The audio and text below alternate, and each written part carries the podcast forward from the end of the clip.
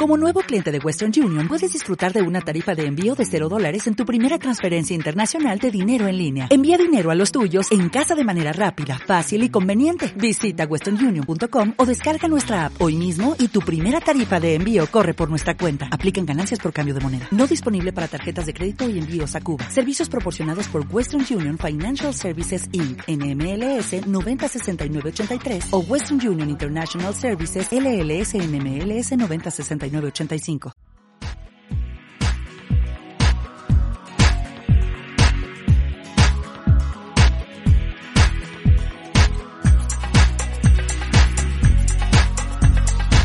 Hola, buenas noches, amigos de PMI Ecuador. Patricio Pesantes les saluda en este nuevo eh, programa de proyectizados. Esta noche tenemos un tema extremadamente interesante. Estaremos hablando acerca de qué cambios nos trae la nueva edición del PMBOK. Para eso quiero dar la bienvenida a Pablo Vázquez, quien será el anfitrión de esta entrevista la, noche de hoy. Hola Pablo, ¿cómo estás? Pablo, el presidente de PMI Capítulo Ecuador, ¿cómo estás? Bienvenido a Proyectizados. Buenas noches Patricio, muchas gracias. Em, qué bueno tener un capítulo de, de Proyectizados nuevamente. Eh, y con un tema tan interesante y tan importante como es eh, el PBBUK séptima edición que pronto estará en nuestras manos. Así que vamos a tener una, una dama que trabajó muchísimo en el tema, así que más bien, Pato, te te la dejo para la presentación respectiva.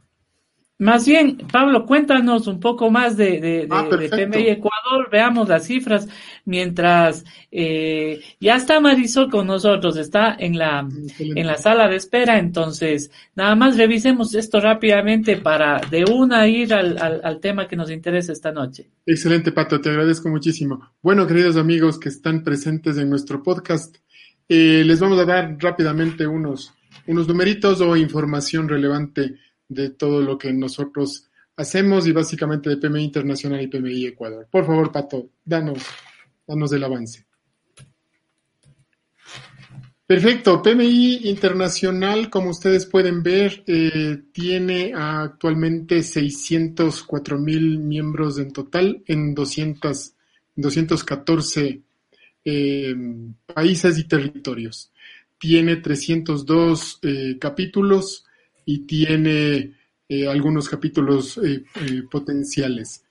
como ustedes pueden ver, una de las certificaciones que más ha causado interés y sigue causando interés a nivel mundial es la de Project Management Professional PMP. Como ustedes pueden ver, estamos o hemos sobrepasado ya hasta febrero, que son tomados estos datos a nivel mundial, 1.041.000 PMP certificados a nivel mundial. Así que cada vez somos más y cada vez se va fortaleciendo la comunidad global. Veamos algo de Ecuador. Ya, yo quisiera aquí destacar algo. Tenemos 816 eh, profesionales en gestión de portafolios y una y uno de esas 816 eh, hoy nos está acompañando que es Marisol. Bueno, datos de PMI Ecuador eh, rápidamente. Somos una ONG, organización no gubernamental, como ustedes conocen. Fuimos fundados en el año 2009 como capítulo potencial y en el 2010 fuimos charteados como capítulo oficial. Así que em, somos al momento 390 miembros activos, lo cual nos posiciona en la región como un capítulo mediano tenemos una 2.000, cerca de 2.000 miembros potenciales a quienes podríamos nosotros llegar y más bien estamos eh, creando todo el espacio para poder hacerlo. Eh, y somos cerca ya de 1.000 PMPs en el Ecuador. Nos encontramos para que ustedes nos ubiquen en nuestras redes sociales, en nuestros grupos de WhatsApp, en Facebook, en LinkedIn, en Twitter y desde luego en nuestra página web www.pmi.org. Hoy por hoy, eh, y considerando la situación que estamos nosotros viviendo a nivel mundial, eh, hemos creado eh, de la mano con el equipo directivo y desde luego con Patricio Pesantes varias iniciativas. Estas iniciativas, como ustedes han escuchado, son proyectizados PMI Ecuador, que está hablando de proyectizados newsletter, eh, proyectizados podcast, hasta que se acabe mi cerveza, un espacio irreverente y muy informal para conversar de temas variados y desde luego podcast, eh, perdón, y proyectizados live. Tenemos eh, eh, trabajos o acciones permanentes que son nuestros congresos anuales o nuestro congreso anual, oportunidades de, de voluntariado y desde luego nuestro día del proyecto social. Así que como estamos en el 2020, estamos cumpliendo 10 años. Próximamente tendrán más información respecto de qué es lo que vamos a hacer en esta celebración de los 10 años. Pato, por favor, adelante más bien con Marisol para que le presentes. Bien, este, creo que todos hemos, en, en, este, en estos últimos meses hemos venido escuchando acerca de la próximo, del próximo lanzamiento. Ya se habla que, y se espera que a finales de este año, eh, aparezca ya la versión, sea liberada por parte de PMI la, la versión número 7.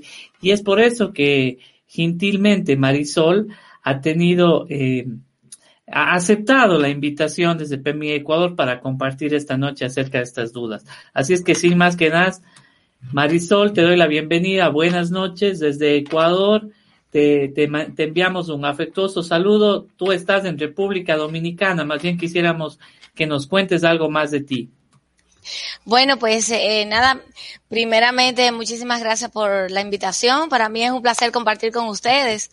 Y escuchando a, escuchando a Pablo, eh, que ustedes cumplen el PMI, eh, cumple 10 años de Ecuador. Yo creo que nuestro capítulo cumple 10 años este año también.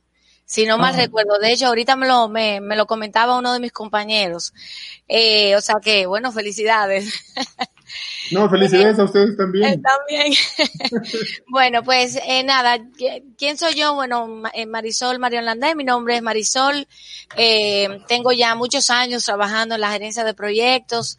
Eh, soy, fui precursora de la, del nacimiento del capítulo aquí en la República Dominicana. Y soy PFMP, como dijiste, ¿verdad? PMP. Y bueno, tengo ya eh, bastante, muchos años trabajando eh, en, la gerencia de proyectos, gestión de portafolios, análisis estratégico y todas esas áreas, ¿verdad? Que son, que se, se complementan. Eh, trabajo, bueno, soy directora en, trabajo en el Ministerio de Industria y Comercio, soy parte del gobierno. Eh, o sea, tengo unos nueve años más o menos trabajando en el sector gubernamental y tengo también mi oficina de gerencia de proyectos que gracias a Dios durante todos estos años se ha mantenido, se ha mantenido abierta eh, con mis socios, dando entrenamientos y todo eso. Bueno, ya, más o menos eso, ¿verdad? Marisol. Eh, Patricio. Eh, Marisol, cuéntanos, eh, ah. tú que has estado muy vinculada y que estuviste pues muy vinculada a todo lo que significa eh, el PBBOK séptima edición. Eh, creo que nos aguardan unas muy buenas, eh, serias y desde luego eh, interesantes sorpresas. Así que más bien cuéntanos qué, qué de nuevo va a haber en el PBBOK 7. Cuando nos enviaron el draft para que nosotros hagamos la lectura y tengamos opiniones, nos encontramos con algunas situaciones interesantes, cambiantes incluso y diferentes. Así que más bien Ahora sí es todo tuyo. Por favor, a quienes eh, deseen hacer una pregunta, eh, por favor la vayan haciendo y hacia el final, cuando termine, termine eh, Marisol, eh, poder hacer las preguntas respectivas. Marisol, por favor, adelante. Te agradecemos mucho. Gracias. Bueno, eh, en un momento voy a voy a compartir una eh, la, la, pantalla, una parte de, de, la presentación, pero básicamente sí, efectivamente, como dices, eh, Pablo, en enero pusieron a, a pusieron a la disposición de todos nosotros la guía, el estándar de gerencia de proyectos. Nos dieron más o menos un mes para nosotros ver, ver lo que lo que estaban haciendo, eh, pero eh, de hecho hay, hubo una parte que no la pusieron, no la pusieron a la disposición de todo el mundo, que fue la, el PMBOK, o sea, la, la guía del PMBOK. Pusieron el estándar de dirección de proyectos a la disposición de todo el mundo, pero la guía de PMBOK es bueno que todo el mundo sepa que a pesar de que yo traigo aquí algunos de los cambios que se, se ya se informan que, que va, pero eh, esto, esta guía del PMBOK solamente fue revisada por unos 200, por unas 200 personas, eh, 200 voluntarios más o menos aproximadamente. Y, y, y, bueno, y está siendo todavía, todavía revisada. Aquí yo les traigo los cambios definitivamente eh, son eh, eh, son, son cambios radicales en lo que nosotros estamos eh, acostumbrados a acostumbrados a ver, pero de manera general, primero déjenme yo, eh, antes de, de, presentar algunos slides que me gustaría presentar, por favor, eh, adelante, Marisol. Haz lo, haz lo, que tengas que hacer, más bien adelante, por favor. Perfecto, gracias. Eh, miren, con el tema de la guía del PMBOK, eh, yo quiero recordar un poco lo que es la guía. La guía, ustedes saben que es un estándar reconocido mundialmente, que tiene todo lo que es, eh, tiene consolida lo que son las prácticas de dirección de proyectos, establece lo que es un vocabulario, común, no es mandatorio porque son prácticas eh, sugeridas eh, y no es una metodología, es importante eso recordar siempre, no es una metodología. Y todas estas guías que estudia, que elabora eh, el PMI junto con, con todos nosotros como voluntarios, recordar que están acreditadas por ANSI y por ISO. Entonces, ¿qué pasa con esta guía? La de la guía, la de la sexta edición. Eh, esta guía tiene casi mil páginas. Ustedes saben eh, eh, que contiene lo que es la guía per se, el PMBOK, y contiene lo que es el estándar de la dirección de proyectos en, en, ese mismo orden. Y tiene, bueno, algunas otras informaciones, pero es una guía demasiado larga, demasiado larga. Entonces, ¿qué pasa? Que eh, año tras año, el, el PMI siempre, bueno, hace, tres, cada tres o cuatro años hace el estudio del PMBOK, del, eh, un estudio que se llama Global Practice Analysis Market Research Story, o sea, es un estudio de investigación que hace eh, para evaluar lo que es el mercado de la gerencia de proyectos y todo lo que tiene que ver con la dirección de proyectos y la dirección de portafolio, programas, todo, todo el entorno, a ver cuáles son las tendencias. De ahí, de ese estudio, que el año pasado, me imagino que lo habrán empezado el año antepasado, terminó el año pasado, más o menos a mitad del año pasado, eh, al parecer, eh, de ahí de ese estudio, de esa investigación sale se, se genera lo que es el estudio de la delineación del rol de la gerencia de proyectos en función de las tendencias y de lo que piensa de las expectativas de la gente. Entonces, en función de este estudio, pues eh, han surgido algunas de las expectativas de la sobre la guía y algunas de las tendencias que van que vamos a irlo viendo con relación a las expectativas de la guía antes de comenzar a trabajar en la guía qué pasaba que la gente decía mira debemos mantener se debe mantener la credibilidad de la guía pero deben deben incrementar lo que es la relevancia que tiene la guía en todo lo que es eh, la, la gerencia de proyectos en sí. Eh, dentro de las expectativas también está la facilidad de lectura. La gente en ese estudio decía, mira, necesitamos que sea mucho más fácil. Ustedes saben que la guía actual desde hace muchos años es demasiado grande y muy aburrida. ¿verdad? No sé si ustedes piensan lo mismo, pero aquí todos pensamos lo mismo, que la guía actual es sumamente difícil de, leer, ¿verdad? Eh, mantener la usabilidad de la guía, o sea, que sea útil, limitar el contenido, o sea, que no sea más grande, sino limitar el contenido a lo que verdaderamente importa. Se reconoce como parte de lo que dijo la gente, se reconoce el valor de la guía, pero se espera que haya una aplicación práctica. De hecho, todos los que trabajamos en, en, en gerencia de proyectos y damos capacitaciones, nos damos cuenta que muchas veces tenemos que crear recursos eh, adicionales, por ejemplo, videos de cómo utilizar las prácticas o, o, o eh, textos adicionales para que la gente entienda cómo utilizar ciertas prácticas, porque la guía no lo comenta. Entonces, dentro de las tendencias que ha salido, lo que todos conocemos, el tema de la transformación digital es algo que cambia todos los modelos de negocios, cambia los modelos organizacionales. También surgen eh, nuevos enfoques, al surgir nuevos enfoques de dirección de proyectos. ¿Por qué? Porque hay una mayor, el mismo tema de generacional, hay una mayor prisa una mayor eh, necesidad de que las cosas se hagan mucho más ágiles, generando valor. Entonces, esta, esto, eh, esta necesidad de ser mucho más ágil en la implementación de los productos, los cambios que hay, pues trae evidentemente la necesidad de crear nuevos modelos de, eh, nuevos modelos de entrega de, eh, de proyectos. Y como parte también de, de los, de las tendencias es el tema de que no necesitamos más resultados, lo que necesitamos es que esos resultados, esos, perdón, más entregables, sino que esos entregables realmente generen valor generen, en esos entregables generen unos resultados y generen valor. Aquí voy a compartir ahora mi, mi, eh, comparte tu, comparte y yo, yo, yo le coloco ya en la pantalla. Ahora mismo la voy a compartir, ya para que no me, que eh, no se cansen de verme. Vamos a, vamos a ir, a, ir aquí, exacto. Entonces, eh, la, la ven bien, ¿verdad? La pantalla. Sí, perfecto, perfectamente se ve Marisol. Perfecto. Entonces, ¿qué, qué, qué pasa? en función de todo esto que hemos visto, de cuáles eran las expectativas de la gente y de cuáles eran eh, las tendencias ¿verdad? del mercado, surge la nueva, la séptima edición del PMBOK.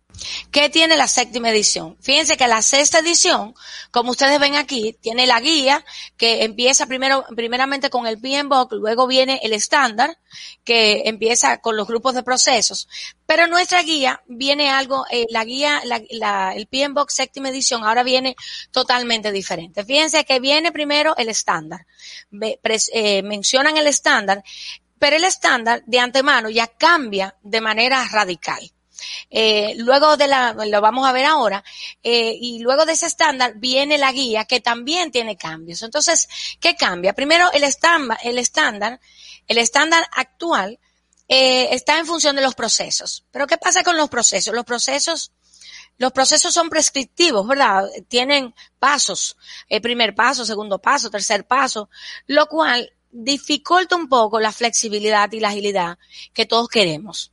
Entonces, el estándar cambia de procesos, ahora cambia a principios. ¿Cuáles son esos principios que nosotros como gerentes de proyectos, gerentes de portafolio, gerentes de programa, debemos seguir de manera transversal en la ejecución, en la planificación y en la ejecución de nuestros proyectos. O sea, el estándar cambia de procesos a procesos a, de procesos a principios.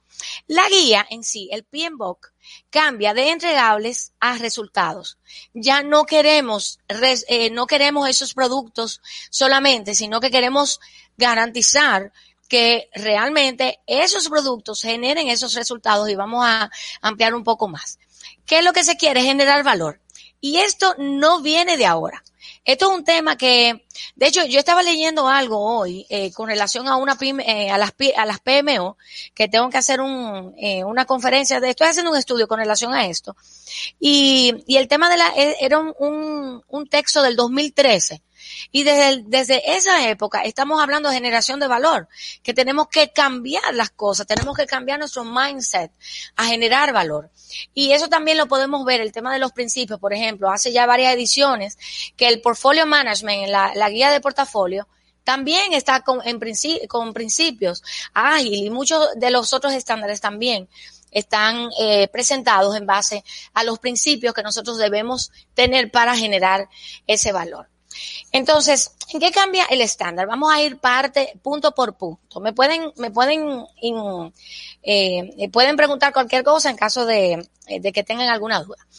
Eh, el estándar de la dirección de proyectos entonces cambia, como yo les decía, el estándar era, el, estándar previo era basado en procesos, eh, los procesos son prescriptivos, paso por paso, la, la transformación que tenemos en, en el entorno realmente no permite, no, permite que sigamos siendo como tan predictivos y tan esquematizados, ¿verdad? Tenemos que eh, abrir nuestras mentes. Entonces, comienza y hace una evolución de la entrega de los proyectos el estándar, ¿verdad? Hacia diferentes enfoques. No necesariamente tiene que ser predictivo, los modelos predictivos. Podemos ser, podemos utilizar un híbrido. Fíjense que antes se hablaba predictivo y hace algunos años ágil, predictivo, ágil, predictivo, ágil. Ahora de repente cambia a un híbrido, hace varios años ya también. Comenzamos a ver el tema híbrido porque no, no todo es blanco, no todo es negro, ¿verdad?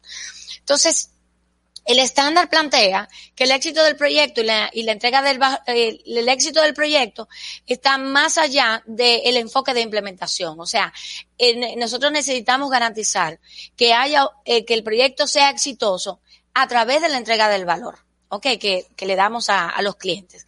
Eh, basado en principios, como lo decía, y responde, fíjense que responde a tener una buena gestión de, en la dirección de proyectos, pero también a tener un entregable que sea funcional y que pueda generar el valor que estamos hablando. Entonces, ¿qué se hace con eso? Se entrega, se, se divide en dos partes. El estándar de la dirección de proyectos, ahora eh, entra lo que es el sistema de valor, eh, de entrega de valor, que es, no es más que básicamente un, un, un sistema, eh, un, el sistema holístico para que contempla varias, varios elementos y lo, vamos a, ir, a irlos viendo para que para entregar valor, donde la clave para crear ese valor es una buena gestión, una buena dirección de los eh, proyectos, programas y portafolios, pero no en función de la triple restricción, sino en función de, de la entrega del valor independientemente de lo que pase, independientemente del modelo de desarrollo que nosotros utilicemos, tenemos que generar valor.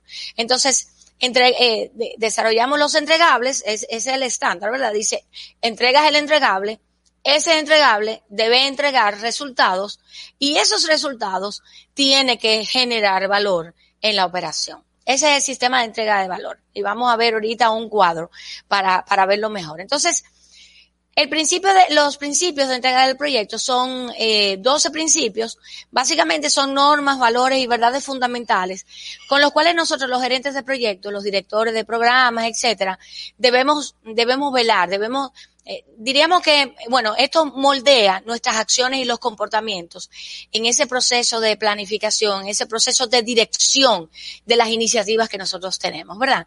Del fin, el qué y el por qué del project management y provee una guía efectiva para la gerencia de proyectos y lo vamos a ver, lo vamos a ver ahora.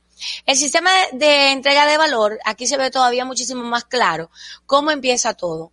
Tenemos una operación, tenemos metas que lograr, entonces se hace un proceso de eh, estrategia, ¿verdad? Eh, eh, un proceso de, déjame yo poner esto para que, para que ustedes puedan ver mejor, se hace un, un diseño estratégico, un análisis y diseño de las estrategias. Estas estrategias eh, se eh, llevan a lo que es acciones, iniciativas a través y se deciden, se hace un proceso de priorización eh, según de portafolio, ¿verdad? De esas acciones y se define en función del valor que va a generar. O sea, la idea aquí en la gestión del portafolio es maximizar el valor que tiene la empresa con los recursos que tiene. Entonces, esa, luego que se hace, la, se toma la decisión de cuáles van a ser los portafolios, las iniciativas que se van a implementar, se realizan como, como todos sabemos, los programas, proyectos que van a gerenciar, que van a dirigir eh, todas esas actividades que necesitamos hacer para entregar los los, los entregables, ¿verdad? Los entregables que van a tener unos resultados y que van a generar valor en la operación. Cuando nosotros terminamos, cuando nosotros terminamos la, el, los proyectos, entregamos, transferimos el proyecto, el producto final a la operación y a través de esa operación se supone que ese producto que nosotros hemos entregado debe generar el valor. Pero es un proceso que no termina ahí, o sea, vuelve, se analiza el impacto del negocio, se analiza el rendimiento del valor, ahí entra lo que es la realización de beneficios y vuelve entonces, se evalúa la estrategia. Entonces, es importante recordar lo que es el valor. El valor es eh, lo que es el, eh, el, beneficio cuantificable neto que se deriva de una iniciativa del negocio, ¿verdad? Eh, ese valor puede ser tangible o puede ser intangible. Entonces, con relación a los principios de entrega eh, del proyecto, nosotros vemos, eh, tenemos aquí 12, 12 principios y vamos a ir viéndolo uno en uno. Yo les puedo dejar, les voy a dejar esta presentación para que, para que la tengan. Entonces, este worship, que es como, si fuera como mayordomía, ¿verdad? Eh, algo, eh, eh, la palabra se traduce en mayordomía. Eh, le voy a leer lo que significa, cuáles son esos principios en español. Stewardship o mayordomía, sé diligente, respetuoso y administrador cuidadoso. Recuérdense que estos principios son los que nosotros debemos de modelar Eh, estos son los que moldean nuestros, nuestras acciones y nuestros comportamientos. Stewardship o mayordomía. Equipo, eh, que este, este, es otro de los principios. Construye una cultura de accountability y respeto. Interesados, involucra a los interesados para entender sus intereses y necesidades. El valor, se, enfóquese en el valor que debe generar. Pensamiento holístico, eh, reconoce y responde a las interacciones del sistema liderazgo, motiva, influencia, aprende. Tailoring, que es adaptación, adaptar el enfoque de entrega según el contexto. Calidad, incorporar calidad en procesos y resultados. Complejidad, abordar la complejidad utilizando el conocimiento, la experiencia, el aprendizaje. Oportunidades y amenazas, abordar oportunidades y amenazas. Adaptabilidad y resiliencia, sea adaptable y sea resistente. Y finalmente, gestión del cambio, habilita el cambio para lograr el estado futuro previsto. Entonces, eh, esto, es, básicamente lo que son, lo que es el sistema de entrega de valor y los principios del eh, los principios de entrega del proyecto. Esto es el estándar, hemos estado hablando de lo que es el estándar de la dirección de proyectos. La guía del PMBOK no está muy alejada, o sea, todos estos cambios están siendo realizados. Eh, de hecho, eh, todo lo que, todas las nuevas iniciativas que el PMI, que el PMI tiene con el tema de, por ejemplo, de la, del Discipline Agile, eh, del tema de Brightline, todo lo que busca, todo, todo lo que estamos buscando es generar valor. Y la guía del PMBOK ha sido cambiada, ha sido modificada eh, para esto. Eh, no, todo el mundo le ha gustado cómo han cambiado las cosas. ¿eh? Eso, es, eso es un dato adicional. Eh, hay algunas en projectmanagement.com, ahí podemos ver algunos comentarios que no a todo el mundo le gusta. A mí particularmente me ha gustado y les voy a explicar el por qué. Fíjense, recuérdense que nosotros teníamos una guía del PMBOK que se basaba mucho en lo que eran las áreas de conocimiento. No es que, no es que ahora está como tan tan diferente, pero el enfoque cambia, varía un poco, ¿verdad? Eh, varía un poco y varía, eh, varían los nombres y varían el, el espíritu de todo esto, eh, que es la generación del valor. Entonces, esta guía, la nueva guía de la séptima edición, está basada en dominios de rendimiento. ¿Ok? Entonces, performance domain se le llama así. Entonces, la perspectiva de procesos eh, eh, fíjense que es considerado parte del estándar, no de la guía. Todo esto se queda, inclusive los procesos que no lo hemos visto en la guía, se van a quedar eh, instalados eh, como la parte del estándar plus que vamos a ver más adelante. Entonces, eh, los enfoques convencionales de dirección de proyectos también permanecen, lo que es el modelo predictivo. O sea, en ningún momento la guía está diciendo, ay, todo lo que tú aprendiste anteriormente ya no sirve. No, no, no, no. Todo esto se queda, señores. Es un cambio como de, de un cambio de, de, mente, un cambio de cómo uno ve las cosas. No vamos a ser tan esquematizados que estamos en una organización donde es así que se deben hacer las cosas, sino que, bueno, vamos a ver el contexto, en, qué contexto estamos y vamos a ver cuáles son los enfoques que más nos convienen hacer para generar, generar el valor. Entonces, esta guía tiene, eh, tiene varios elementos. Tiene eh, los dominios de rendimiento, que es básicamente una colección de actividades o funciones que influyen en el proyecto. Lo vamos, vamos a ver los nombres ahorita. Ustedes se van a dar cuenta que en realidad hay muchas cosas que, que orbitan en el mismo tema de las áreas de conocimiento, pero con el tema del, del reenfoque, ¿verdad? En el espíritu mismo de lo que nosotros estamos haciendo.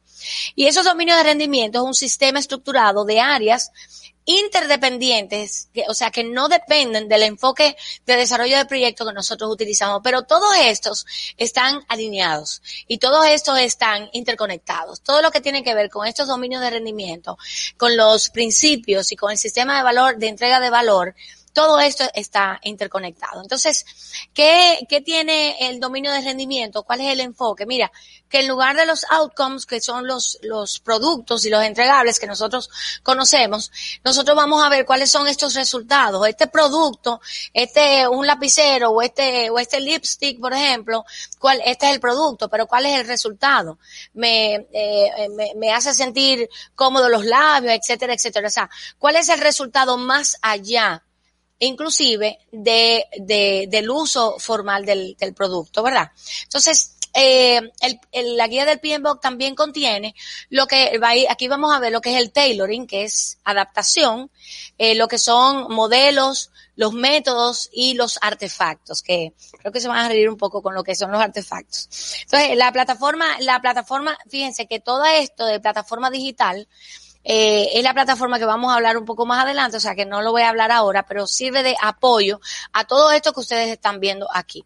Entonces, ¿qué, en, ¿qué son los modelos dentro de la nueva guía del PMBOK? Son los modelos que nosotros vamos a utilizar para, para tomar decisiones, para comunicarnos, eh, para, para hacer la, las cosas dentro, para hacer lo que haya que hacer dentro del, dentro del proyecto y de la toma de decisión. ¿Qué son los métodos? Los métodos son los medios que tenemos para lograr los resultados eh, que estamos buscando dentro del proyecto. Puede ser, eh, aquí dentro de los métodos podemos ver algunas de las técnicas de Air Monetary Value, si vamos a utilizar comprar o, eh, o hacer como parte de la compra. Eh, los diferentes, las diferentes técnicas que nosotros conocemos, que se quedan ahí, eh, que, y, y ahora se les llama métodos.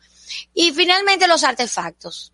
¿Qué son los artefactos? Señores, nada más y nada menos que los entregables. Los productos, los outputs. La salida, ustedes se acuerdan los hitos, ¿verdad? Que los hitos de antemano están todavía. Están en la plataforma de Standard Plus. Pero los artefactos son esas salidas. Esos insumos, técnicas y herramientas y outputs. Esas salidas son los artefactos, que ahora se le llama artefactos, son los entregables, documentos, formatos, eh, etcétera. Entonces, ¿cuáles son los dominios de rendimiento? Y, el ejemplo de los resultados que se están buscando. Y, y ahí es donde yo entiendo que está como la, la, como lo bonito de los cambios. A mí, honestamente, me ha gustado mucho, pero yo pienso que debemos concentrarnos siempre en esa generación del valor. Entonces, fíjense, en equipo, ese es uno de los dominios de rendimiento. Equipo, son ocho. Equipo. En equipo, si, pone, si hacemos como una, una semejanza entre el equipo y lo que es la, eh, déjame ver, eh, la, el área de recursos, ¿verdad? Que tiene que ver con los equipos. ¿Qué vemos en equipo? Ah, bueno, en, en, recursos, cuando estamos hablando de recursos humanos, ahí podemos ver, decimos, bueno, yo necesito como parte de la planificación del proyecto, yo necesito tener una, una estructura organizacional de, del proyecto, una lista de todos los recursos con sus perfiles y todo eso. Entonces, aquí, al parecer, porque recuérdense que nosotros, yo no he visto esta, el PMBOK, sino que de lo que uno, de lo que uno ha visto y eh, hemos revisado en los diferentes webinars que aparentemente vienen esos cambios en el PMBOK, lo que ellos dicen es, mira, en equipo, eh, como resultado, como output, tú vas a tener la lista y todo eso, pero ¿qué es lo que tú estás buscando con esa lista de personas eh, o con esa estructura organizacional? Lo que buscamos es que tener un alto rendimiento del equipo. Tenemos que trabajar. Eh, Perdón la generación e información de equipos de alto rendimiento. Exactamente. Entonces, a mí no me sirve, me sirve la estructura, pero lo que verdaderamente yo estoy buscando es yo tener un equipo de alto rendimiento que me funcione. Entonces, lo mismo con los interesados. Por ejemplo, ¿qué, ¿cuál es un, un, un output de los interesados? Eh, un, una salida, ¿verdad? De, lo, de los interesados. Eh, bueno, la, el registro de interesados. Pero, ¿qué yo hago con esos registros de los interesados si yo no sé aplicarle una buena estrategia, si no sé entender cuáles son las expectativas de cada uno de ellos para poder definir las estrategias y poder tener una buena relación con esos interesados, ¿verdad que sí? Entonces, si ustedes se fijan en cada uno de estos dominios, eso es lo que se está buscando, el ciclo de vida, por ejemplo. No, en, eh, al margen del ciclo de vida, el tipo de ciclo de vida que tú estés acostumbrado, no. ¿Cuál es el tipo de, de ciclo de vida, el modelo de desarrollo apropiado para el proyecto? En planificación, ¿cuál es el modelo de planificación que tú debes utilizar que sea adecuado para el entorno, para la organización? En, navegación de incertidumbre y ambigüedad, que es la parte de riesgos. Esos riesgos, ¿cómo me afectan? Y cómo voy a hacerle frente dentro de, dentro de nuestro entorno para evitar que nos afecte. La parte de entrega, tenemos que, no es solamente el producto, no es el lipstick, no es esto, no es el celular como producto, no, es la entrega del valor deseado del proyecto, que, que, que sea sostenible, ¿verdad? En el tiempo. El rendimiento, aquí entra todo lo que tiene que ver con monitoreo y control. Debemos irnos asegurando que nosotros eh, logremos lo que, lo que dijimos que íbamos a lograr. El trabajo en el proyecto, habilitar este equipo, ¿verdad? al equipo a que pueda hacer las entregas oportunas, velar porque haya una buena, está muy relacionado con el tema del equipo. ¿Se dan cuenta? Entonces, si ustedes ven, hay mucha similitud en lo que nosotros conocemos en las áreas de conocimiento. Y yo pienso que de una u otra manera, esa es mi opinión muy particular, eh, a mí siempre me ha encantado el tema de, la, de las áreas de conocimiento porque nos da como un, como una visión bastante holística de lo que nosotros debemos estar pendientes de que no se nos pase.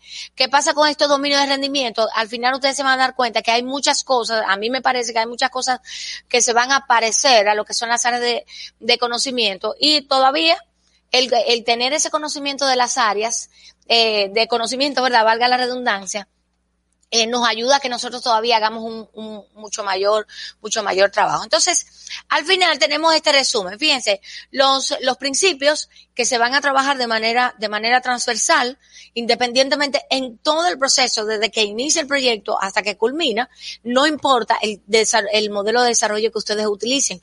Ustedes, eso como el código de ética, ¿verdad? Que tenemos que tener un código de ética. Bueno, estos son los principios que nosotros debemos estar pendientes de que, de que no se, de que, de, de, de cumplirlos para que para lograr el valor, el sistema de valor ese que de que tanto hemos hablado, los métodos, los dominios de rendimiento, los artefactos, todo está unido y todo tiene, fíjense que ahí viene el tailoring o la adaptación. Todo esto debe adaptarse a lo que es el entorno de la organización. Fíjense que los principios no se adaptan, ¿eh? Porque los principios son principios, los principios moldean. No es que si yo estoy, por ejemplo, eso tiene mucho que ver con el código de ética, ¿eh? que si yo estoy en un sitio, perdónenme el, ejemplo, pero imagínense que estamos en un sitio donde hay muchos, eh, muchos secuaces, ¿verdad? ah, de repente, ah, bueno, porque estamos ahora con muchos secuaces, yo voy a ser secuaz. No, por Dios. O sea, los principios deben mantenerse. Pero todo el resto, lo que son los modelos, los métodos y todo lo que tiene que ver con esos dominios de rendimiento, todo eso tiene que adaptarse a lo que es el entorno, a lo que es la complejidad del proyecto. ¿Para qué? Para garantizar generar el valor que se requiere. ¿Se dan cuenta? Entonces, por eso a mí me gusta, a mí me ha gustado bastante el, eh, los cambios. Entonces, finalmente, como, como eh, parte de lo que, de lo que el PMI está también poniendo, tiene muchas cosas nuevas el PMI, eh, y parte de lo que, de lo que está haciendo, está poniendo, ustedes se acuerdan lo que decíamos al principio de, de las expectativas que salieron en la, en el estudio, ¿verdad? En la investigación. Parte de la, de, de lo que decía la gente era que era incómodo, que era muy aburrido, que no me daba, que no me daba, no me ayudaba a utilizar las técnicas. Y es cierto, no te ayuda a utilizar las técnicas. Yo he tenido que utilizar otros recursos para eso. Entonces, eso es lo que, lo que ellos están haciendo es cumpliendo con una necesidad que tiene, que teníamos todos nosotros. Entonces, ellos han creado esta plataforma digital, se llama Standard Plus, eh, que sirve de apoyo a la aplicación de las prácticas. Eh, es mucho más útil ahora, ¿por qué? Porque al, al, nosotros estar en un, en un entorno tan cambiante y tan donde, donde hoy sabemos una cosa y mañana tenemos que saber otra, que alguna vez nos, eh, la cabeza se nos pone como medio loco porque sabemos que tenemos que mantenernos actualizados. Pero esta disponibilidad de esta, de esta herramienta digitalmente le da la oportunidad al PMI de dar más detalles, de explicar más y que y tener información oportuna y actualizada. Ah, ahora hay que incluir, de hecho, ahí, ahí eh, eh, se están, están incluyendo eh, técnicas de lo de design thinking, o sea, ustedes van a ver muchísimas, muchísimas técnicas que en un momento determinado, tal vez hace algunos años, no vimos como la unión y ahora son técnicas que podemos utilizar, entonces ellos le están poniendo. O sea, a medida que va a ir cambiando y va, va evolucionando el mercado, estas herramientas, al ser tecnológicas, pues evidentemente, pues es muchísimo más fácil mantener una actualización de todas ellas. Este, esta plataforma describe las prácticas, herramientas, métodos, resultados de acuerdo al entorno y al momento actual, permitiendo esa, esa actualización. Entonces, fíjense, esto, esto es una, eh, una imagen. Yo no sé, porque la verdad es que no me ha dado tiempo a investigar si está disponible para miembros y no miembros. Por eso lo puse en rojo. Si alguien lo sabe, me lo puede decir para yo salir de esta duda. Eh, no sé si está... Está abierto, Marisol, está ah. abierto. El Standard Plus está abierto. Para todo el mundo. Sí, yo, yo, yo he notado que hay ciertas características que no, no se pueden acceder o está con limitaciones. Pero en general hay mucho contenido que si tú no eres miembro, puedes accederlo. Me pareció interesante. Ok, excelente. Mil gracias por la aclaración, porque estoy desde la otra vez que no sabía. Entonces, como yo soy miembro, entro siempre como con mi ID y accedo a todo, ¿verdad? Entonces, tenía como esa, esa duda. Bueno, pero este es la, la página, ¿verdad? Donde ustedes pueden entrar. Y fíjense que tienen aquí, yo les puse, eh, tiene lo de Collect Requirement Process. Fíjense que ahí están los hitos eh, tiene lo de scheduling for, pero for an agile eh, project approach, o sea, que tiene muchas cosas. La verdad que está bien, bien interesante para, eh, para cualquier gerente de proyecto que quiera, que tenga alguna duda de cómo se utiliza eh, alguna de estas técnicas en general. Entonces, eh, en términos generales es esto, estos son los cambios. recordar que mm, todo lo que es el PMI, permítanme recordar, todo lo que está haciendo el PMI está muy alineado. Yo les exhorto a todos que entren en la página del PMI, eh, entren en la página de su capítulo, que ahí está todo lo que tiene que ver con Brightline, Discipline Agile. Hay una, hace unas semanas o meses, no me acuerdo, eh, está lo del baseline.pmi.org, fantástico, una herramienta fantástica, el PMH, eh, el Projectify, todas estas cosas. Y algo interesante es que en About, por ejemplo, bueno, aquí ustedes pueden entrar en CEO Corner y en About pueden ver también muchas de las cosas nuevas que se están, eh, se están implementando. Entonces, eh, bueno, yo creo que hasta aquí estas son las fuentes de investigación. Eh, hasta aquí eh, esto es lo que ha cambiado. Lo que se supone que va a cambiar dentro de lo que es la guía y lo que es el, el, lo que es el, el, estándar y lo que es la guía del PMBOK. Y, y hay algo importante que yo tengo que aclarar. Fíjense, todavía el estándar y la guía están en discusión, están revisando. Eh, yo tuve la, la, oportunidad de entrar en algunos webinars de personas que habían, que eran eh, voluntarios, ¿verdad? De la revisión de la guía también. Y una de las aclaraciones que decía la señora es que eh, puede cambiar cualquier cosa pero en términos generales, esto es el espíritu de los cambios que se está, que se está eh, realizando.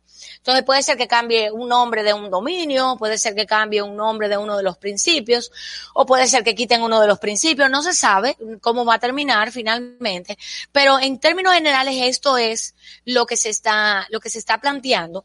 Y algo interesante, como yo decía hace un ratito, eh, hace unos días también estuve revisando en, en projectmanagement.com, eh, hay una, parece que hay una, un movimiento de que quieren que pongan de nuevo eh, la guía, la guía en discusión, eh, porque hay algunas, algunas personas que no, que entienden que no refleja, por lo menos el estándar, no refleja exactamente lo que debería ser un estándar. Pero bueno, esa es una discusión que ellos ya sabrán eh, lo que, lo que, lo que, lo que harán, ¿verdad?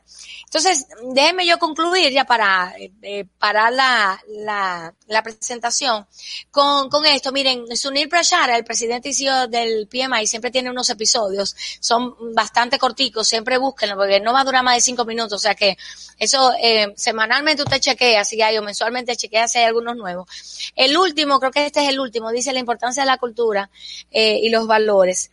Y él termina diciendo, eh, al final lo que queremos es buscar eh, que seamos un equipo, que cantemos una misma canción y que bailemos un mismo baile. Si lo ponemos entre, eh, si pensamos ahora mismo en, en lo que es la flexibilidad, la, el business agility, todo lo que parecería como, bueno, no podemos bailar un mismo baile porque realmente tenemos que trabajar en cuanto al entorno, pero lo que, lo que queremos decir aquí, o lo que yo entiendo que quiso decir el presidente del PMI, es que estemos todos eh, pendientes a todos estos cambios, todas estas nuevas tendencias eh, que están y, y, y estemos todos pendientes con una con una mente abierta a que no todo es, no todo es blanco, no todo es negro. O sea, hay, hay híbridos, ¿verdad? Que nosotros vamos a tener en función del entorno, eh, eh, tener que, que, modificar, tener que modificar nuestras propias actitudes para cambiar las demás. Entonces, al final, nosotros como directores de proyectos, de programas y portafolio y todo lo que tiene que ver con el PMI, somos un equipo cantamos una misma canción y bailamos un mismo baile. Y bueno, hasta aquí mi presentación. No sé si tienen alguna, eh, alguna inquietud. Estoy parando. Muy bien, Marisol. Muy bien, excelente presentación. Excelente. Gracias, gracias. Eh, nuestras felicitaciones. Marisol, rápidamente, me suena a que ahora se va a llamar manifiesto de dirección de proyectos.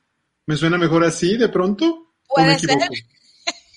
no sé, no lo han puesto, pero pero como está el manifiesto ágil, está ahora el manifiesto de VA, o sea, de Business Analysis, y hay una serie de cosas que, fíjense que el PMI desde hace mucho está con el tema de los principios.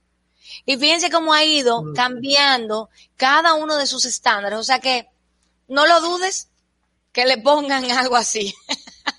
Correcto. Entonces, más bien con, con, la, con la conferencia, con los comentarios que nos ha hecho, que nos has hecho, y nos están obligando a pensar fuera de la caja, thinking out of the box básicamente. Sí, y eso es lo que me gusta, Pablo, del cambio, porque realmente nosotros en, en, muchos gerentes de proyectos eh, son, por el mismo tema del modelo predictivo, somos muy esquematizados.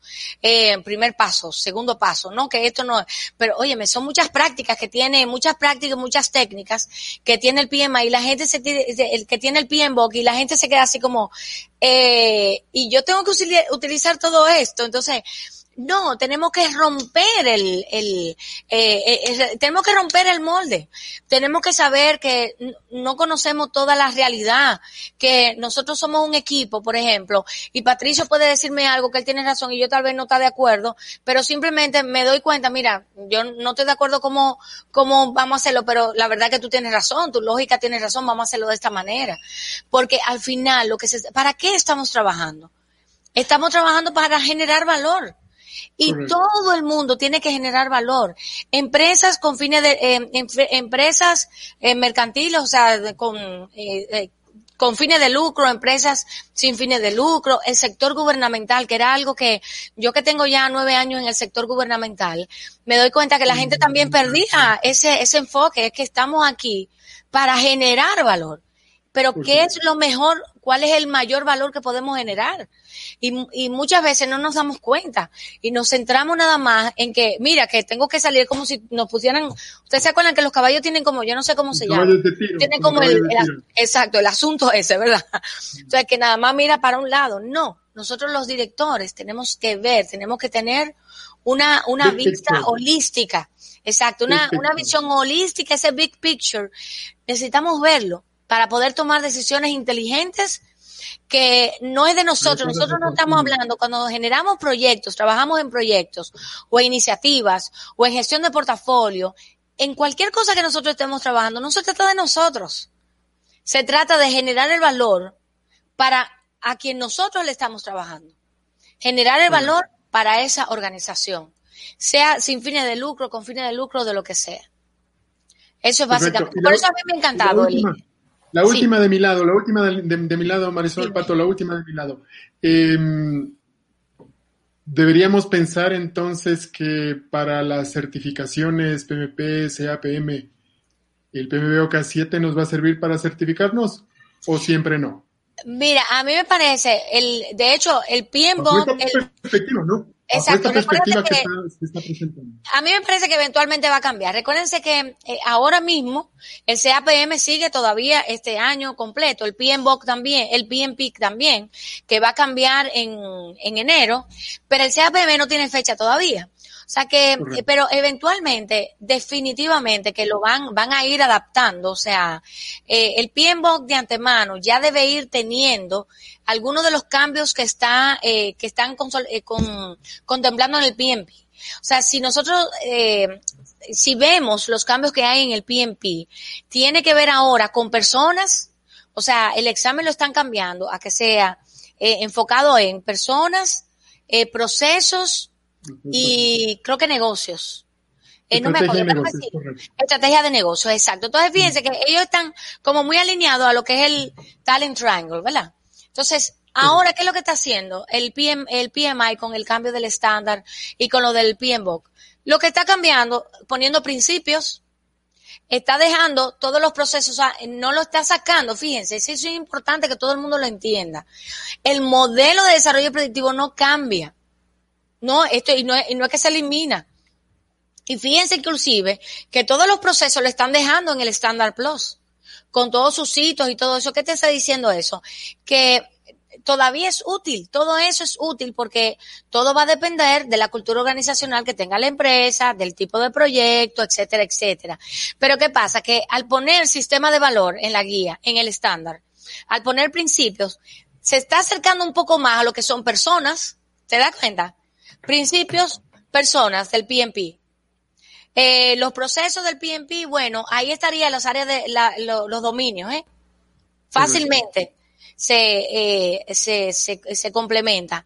Eh, y lo que es el sistema de valor tiene que ver con el tema, me imagino, o sea, yo estoy como buscándole más o menos una, una alineación. Tiene que ver inclusive con el tema de las estrategias. ¿Para qué queremos, para qué necesitamos un gerente estratega?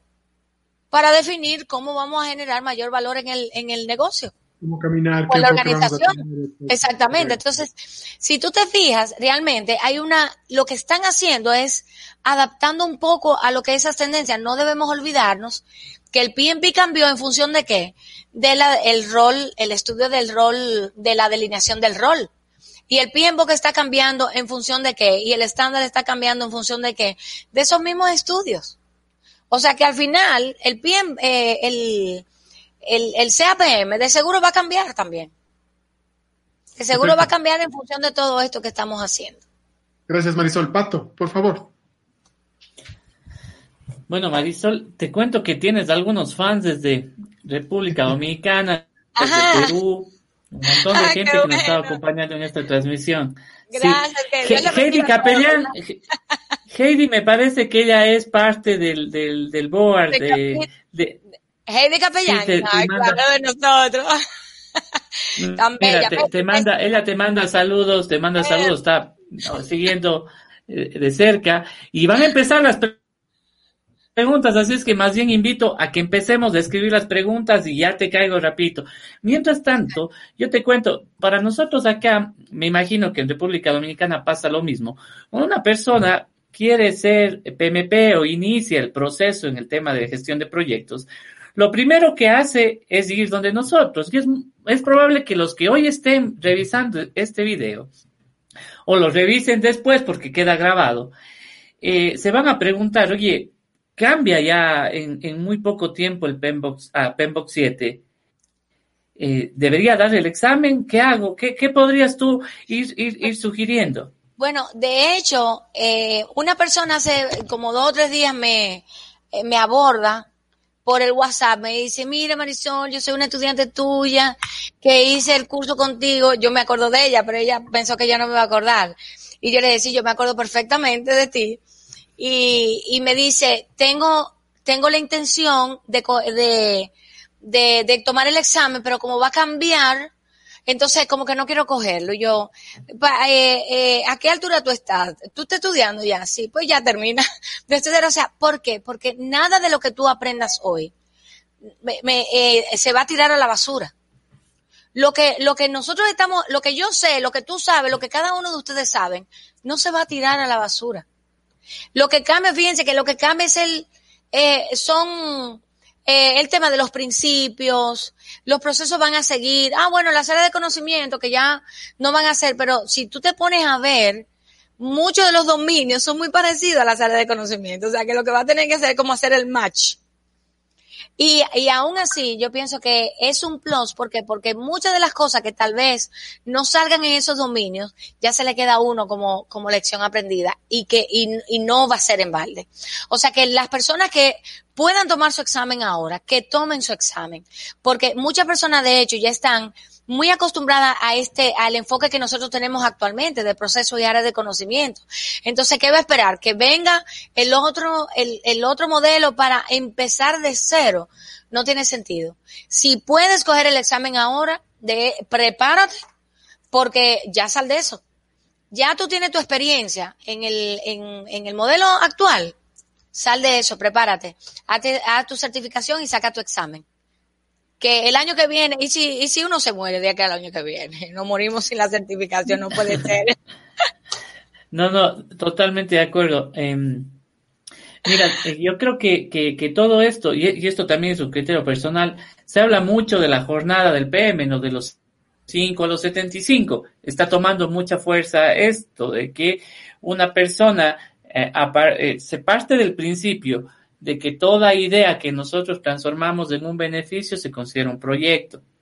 Entonces, partiendo de que eh, nuestra jornada como PMs empieza a los 5 años y, llega en su cúspide a los 75, empiezan a haber muchas cosas y hay una lluvia de conocimiento bastante grande y bastante interesante. Sí. ¿Cómo tú ves, cómo tú ves este enfoque de los, de los 5 a los 75 que se está hablando? Bueno, eh, realmente la, la, realidad es que el niño empieza eh, a aprender desde así, desde pequeño, ¿verdad? Y yo te voy a ser sincera, o sea, yo creo en esa educación diferente. Yo no creo en una educación, en una educación tradicional. De hecho, mis hijas estudiaron en un colegio en el que yo no tenía que ayudarle a hacer las tareas, gracias al Señor, eh, porque no tenía ni siquiera que comprar libros porque ellos decían, ellos no compraban libros, ellos trabajaban todos en equipo, trabajaban con material que tenían ahí o material que buscaban en el, mis hijos tan grandes ya, eh, que buscaban en el internet. Y era un enfoque em, eh, de proyectos, o sea, ellos trabajaban el, el, enfoque, aunque no se le llamaba así, pero era un enfoque basado mucho en proyectos. Y yo veo a los resultados ahora y son niñas que no se criaron no se criaron con el, el método tradicional que nosotros nos criamos de eh, copiar y decir, sino que tienen análisis, o sea, pueden, tienen un sentido de análisis que tal vez a la edad de ellas yo no, yo no lo tenía. Entonces, este, este, eh, este tema de la, eh, de la parte de los niños, o sea, desde la niñez hasta, hasta el final, la realidad es que es cierto, o sea, el niño está desarrollando todas sus habilidades desde pequeño y mientras más nosotros enfoquemos en, sacar todas esas habilidades que nosotros necesitamos ahora, pues mucho mejor, o sea que... Ah, eso es lo que tengo que decir. Yo, yo creo que muchas personas van a, van a tomar tus palabras y, y pues eh, hoy que estamos, eh, eh, hemos enfrentado un aceleramiento de todo lo que son necesidades digitales, yo creo que es oportuno también mencionar que hay algunos recursos que tiene PMI en, en Internet para ayudar a que los niños puedan estudiar basados en proyecto, que está en PMIF. les voy a compartir también el, link, no le tengo aquí a la mano, pero seguro les dejamos por ahí y creo que e, eso también puede aportar mucho, ¿no? Y entiendo que todo esto se va, se va alineando. Pablo, yo, yo voy a pasarles algunas preguntas, te voy a pasar, eh, Marisol. Em, la, la, primera nos dice Luis, Luis Miguel Estella, ¿vamos a tener algún cambio en el triángulo del talento, parecería? Eso no lo sé. Eh, podría ser en, en, los cambios que nosotros no hemos visto, yo no lo, o sea, no lo, no lo mencionaron, o sea, que no, no podría decir a ciencia cierta que sí ni que no. Podría ser, pero a mí me parece que tal, el triángulo del talento, incluyéndole ahora el cuatro, a la cuarta dimensión, ¿verdad? Que dice en la parte digital, todavía es, está vigente. Y de hecho, lo que, lo que comentábamos ahorita era que el PNP estaba en función, iba ahí, estaba cambiando inclusive más o menos a parecerse un poco a lo que es el triángulo de talentos. O sea que, eh, la verdad que no lo mencionan en ninguno de los cambios. No sé si se mantendrá o no se mantendrá. Parece que lo están fortaleciendo más bien el triángulo de lo que se puede me ver. Me parece que sí. Mm. Eso es lo que, exactamente, eso es lo que me parece, que se, se está fortaleciendo. Excelente. Stanley Sánchez nos dice, excelente lectura Marisol, consulto, ¿por qué la necesidad del cambio de estándar? Me parece ahora un, un arte antes que una ciencia, la, que una ciencia metodológica. Mm, entiendo que nos está preguntando, ¿por qué hacer el cambio, no? Bueno, eh, eso es lo que dicen. Fíjate lo que el comentario de él es lo que están diciendo en el en uno de los de las personas de projectmanagement.com. O sea, realmente no parece un estándar, y es cierto, o sea, no parece porque el estándar es como bien. Lo que pasa es que, fíjense, señores, ¿qué genera la palabra estándar? ¿Un estándar? Reglas, exacto. Esquematizado. Este es las reglas, es por aquí, va por allí, que esto, que lo otro. Y hay quien no vaya por ahí. ¿Verdad? Eso como los papás gruñones que tienen que hacer lo que dicen. exacto. Entonces, entonces, ¿qué pasa? Ese, ese es mi esposo, yo no. Okay. si me oyen. Estás topando a todos. Estás topando a todos. entonces, entonces, ¿qué pasa? Cuando el, el estándar, todo el mundo está acostumbrado a que los estándares sean así sean eh, eh, predictivos, prescriptivos, que sea como muy, muy esquematizado todo. Y al, al ser este estándar ligeramente, bueno, ligeramente no, totalmente diferente, la gente está, eh, la gente está en shock. Para contestarle la pregunta, en, fíjense, yo soy una de las que siempre digo, ay, otra vez, volver a actualizar el material, porque yo me dedico, mis materiales, o sea, yo me dedico y no, no con el pie en boca nada más. O sea, entonces, actualizar el material de un entrenamiento no es un fly catcher. Perdónenme la expresión. Yo no sé si ustedes la utilizan ahí, pero no es fácil actualizar el material. Entonces, cada vez que hay un cambio, tú tienes que volver a coger todo el material, ver lo que cambió, buscar otros autores, etcétera, etcétera. Ahora, eh, eh, por ese lado yo digo, ay, qué, eh, qué cosa, pero les digo que, miren qué bueno que está cambiando. ¿Ustedes saben por qué? Porque el mundo, cada momento cambia. Lo que era importante para mí hace 10 años ya no lo es. Lo que era importante para mí hace dos años ya no lo es. Lo que yo pensaba hace el año pasado de lo que yo iba a hacer con mi empresa, no lo es. Ahora estoy haciendo cambios. Entonces, si el PMI no se dedica, si nosotros no tuviéramos, no, no tuviésemos una institución como el PMI que se está dedicando a investigar, a ver cuáles son las tendencias, señores, nada más con las transformaciones, de las transformaciones digitales que nosotros tenemos, no podemos seguir haciendo las cosas de, de la misma manera. No es cierto. Entonces, qué bueno, es penoso para uno que tiene que volver a trabajar, que esto, que lo otro, pero por otro lado es maravilloso. ¿Por qué? Porque nosotros los que estamos cogiendo un poco más de edad, decimos, ah, bueno, pero el tener, el, el mantenerme aprendiendo todo el tiempo me hace sentir millennial. ¿Se dan cuenta? Entonces yo digo, bueno, qué bueno que estoy aprendiendo y qué bueno que me estoy actualizando y qué bueno que estoy tomando las nuevas prácticas, las nuevas tendencias. ¿Por qué? Porque el que viene abajo, yo puedo con mi experiencia y mis conocimientos ayudarlo. Ya, este, Winston Castro nos pregunta, ¿una nueva versión con un cambio tan fuerte puede prestarse a que la gente lo interprete a su modo y, y, que a nivel de capacitación lo aborden desde su punto de vista? ¿Hay algún plan de PMI para estandarizar las capacitaciones que se dicten en cuanto a temario, material y enfoque? El PMPC para, eh, para el examen del PMP, ellos ya han, eh, han trabajado, bueno, están trabajando con el nuevo ATP, el, el Authorized Training Partner. Eh, yo soy, nosotros somos PMI Rep también, ahora tenemos que volver a, a, a cambiar todo de nuevo, exacto. Eh, ese, el programa, el nuevo modelo de ATP, lo que busca es que haya una estandarización del entrenamiento de, eh, para los que van a certificarse. Con relación a los demás, a los, a los demás cursos básicos, ¿verdad? De fundamentos básicos, lo que sí, lo, en, ellos no han hablado de una estandarización, pero sí en el PMI ha, ha implementado muchas de estas herramientas que el PMH, eh, lo de eh, baseline.pmi, que lo puse ahí en mi presentación, eh, los webinars, todo eso, lo que está buscando. Hay webinars gratis, o sea, hay muchos, perdón, muchos instrumentos que son eh, maravillosos.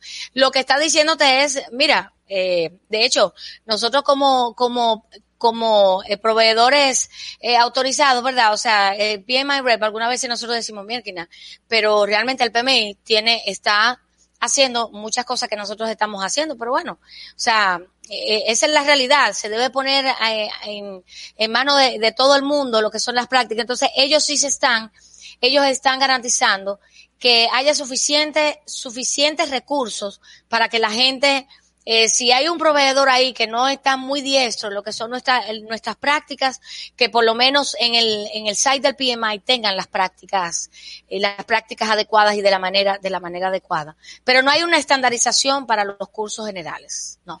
Los cursos básicos. Eh, Yo, yo sí quisiera ahí puntualizar dos cosas. Primero, sí, sí se observa que hay un interés bastante fuerte de, de PMI de entregar muchas herramientas. Liberó, está liberado en este momento un simulador para el examen de, de PMT.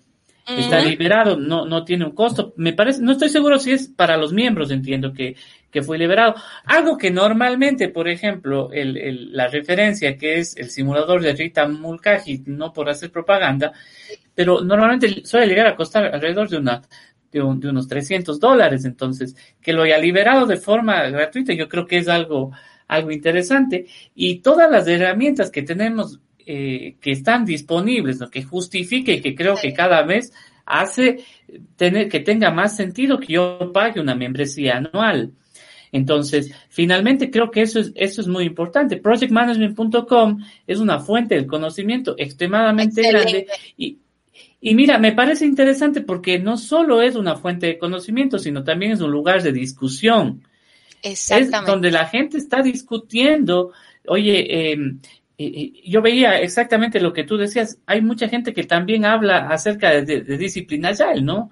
Que no, no le, no le, hay mucha gente que yo siento, y bueno, y lo hemos discutido ya hace algunas semanas acá también, que, que, que le ha tomado mal, en, entre comillas, el cambio que dio PMI a, en octubre pasado. Sin embargo, ahí es el punto de discusión. Yo creo que es algo que realmente vale la pena para quienes eh, nos están viendo en este programa pues para que se afilien y también busquen ser parte de, de, de, de estos espacios, ¿no? Fíjate, Quiero ir fíjate, ya a las Patricio, últimas. Patricio, déjame comentarte algo con relación a lo que dices. Todo se está haciendo para qué? Para generar valor. Correcto. Y generar valor a la membresía. Yo tengo muchos años siendo, eh, siendo miembro del PMI y no me salgo, o sea, primero ese es mi negocio, o sea, eso es lo que yo hago para vivir, ¿verdad? Pero segundo, no me, no, no me salgo porque siempre me genera, a mí me parece que siempre ha generado valor, pero la gente se quejaba de que necesitaba todavía mayor valor y eso es lo que está haciendo el PMI también. Está generando valor. Ok. Muy interesante. Yo creo que e, eso tendríamos para discutir un solo, un, uno solo de estos programas, solo las herramientas. Eso lo vamos a dejar para otra ocasión. Vamos a ir ya cerrando con las últimas preguntas. Roger Salinas nos dice, ¿hay algún eh, gran roadmap o cronograma público de lanzamiento y adaptación del PMBOK 7?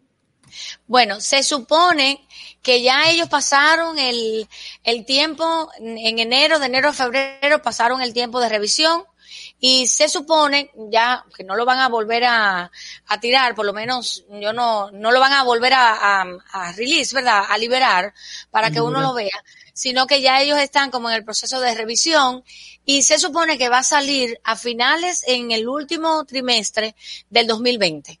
Eh, por ahí dicen algunos, algunos dicen que, ah, que el PMI se retrasa, que esto que lo otro puede ser para el 2021, pero esperémoslo último trimestre del 2020 o si no lo lanzan para el último trimestre, de seguro, seguro el primer trimestre del 2021. 2021. Eh. Y yo creo que esta sería la última pre pregunta. Amalia Quintero nos pregunta, ¿cómo cree que será considerado este cambio tan radical a nivel empresarial con respecto a los ya profesionales de la gerencia de proyectos? Lo mismo que tenemos que hacer todos nosotros. Aprendernos, vamos a estar claros. Quien quiera trabajar en gerencia de proyectos, hay muchos otros enfoques, obviamente. Hay eh, otras, otras prácticas. No, nosotros que estamos en la parte del PMI, si queremos seguir trabajando con las prácticas del PMI, si nos gustan los cambios y queremos seguir con estos modelos, pues vamos a tener que aprendérnoslo y qué bueno que vamos a tener que aprender nuevas cosas, porque eso nos ayuda a nosotros mantenernos actualizados todo el tiempo nos, nos abre la, la, visión, señores, vamos a estar claros. O sea, no es lo mismo como tú te quedas con, durante muchos años con un enfoque, metido en ese enfoque, metido en ese enfoque, a que tú de repente veas otra cosa, tú digas, ah, pero ven acá, yo no había pensado en esto. Y con todos los conocimientos que tú tienes, que no van a dejar de servirte, porque van a seguir sirviéndote, esta nueva información, este nuevo enfoque, simplemente tú vas a tener que adaptar algunas cosas, pero eh, imagínate que tu cabecita se va llenando de más información y de más información útil para tú servir a tu, a tu organización y tú poder generar valor. O sea que adaptarnos. El camino es largo todavía. El camino es largo, pero ¿es así? Pablo, tus, tus reflexiones finales nos hemos alargado casi 10 minutos, pero creo que ha valido totalmente la pena. Quisiera escuchar tus reflexiones finales eh, y para ya ir cerrando este, este podcast. Por supuesto que sí. Primero que nada, Marisol, eh, en una excelente presentación. Eh, más bien te agradecemos muchísimo tu participación. Nos has ayudado muchísimo con las, con las preguntas. Te agradecemos nuevamente mucho. Eh, lo que me queda es que vamos haciendo ganas, vamos haciendo ansias y bueno, tendremos la oportunidad de ver qué es lo que se nos, se nos viene. Los cambios son radicales, profundos, pero creo que estamos en la era del cambio, así que más bien esperemos de todo eso. Gracias Marisol nuevamente por, un, por este espacio. Patricia. Gracias a todos. Este, una cuestión adicional. Eh, yo estoy colocando en, en, en, Facebook el último comentario. Es el link para que puedan registrarse y puedan acceder al PDU que otorga este, este evento. Así es que les agradezco por favor que se registren. Y de verdad, eh, Marisol, yo quisiera comentarles, de realidad, de dónde es que nació este, esta búsqueda, cómo le encontramos a Marisol, fue a través de un webinar que gentilmente uno de los de los capítulos, me parece que fue tu capítulo de República Dominicana, que fue en el que tú participaste y en el que pues eh, yo, yo, yo también lo tomé y desde ahí me, me contacté contigo y directamente, y yo lo digo, Pablo, directamente Marisol y de forma muy abierta me dijo, dale de una, ¿para cuando yo estoy ahí?